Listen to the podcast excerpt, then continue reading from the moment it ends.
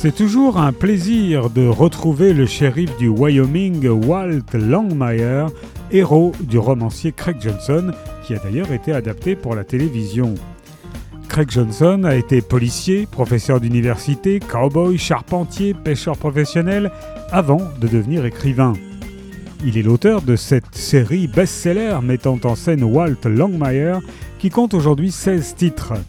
Elle a été adaptée à la télévision donc et remporte un énorme succès aux États-Unis.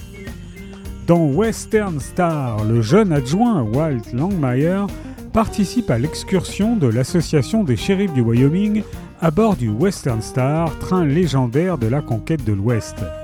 Avec le Bourbon, les langues se délient vite et Walt entend parler de meurtres non élucidés. 40 ans plus tard, les échos de cette ancienne affaire résonne de la plus terrible des manières. Western Star de Craig Johnson est paru chez Point.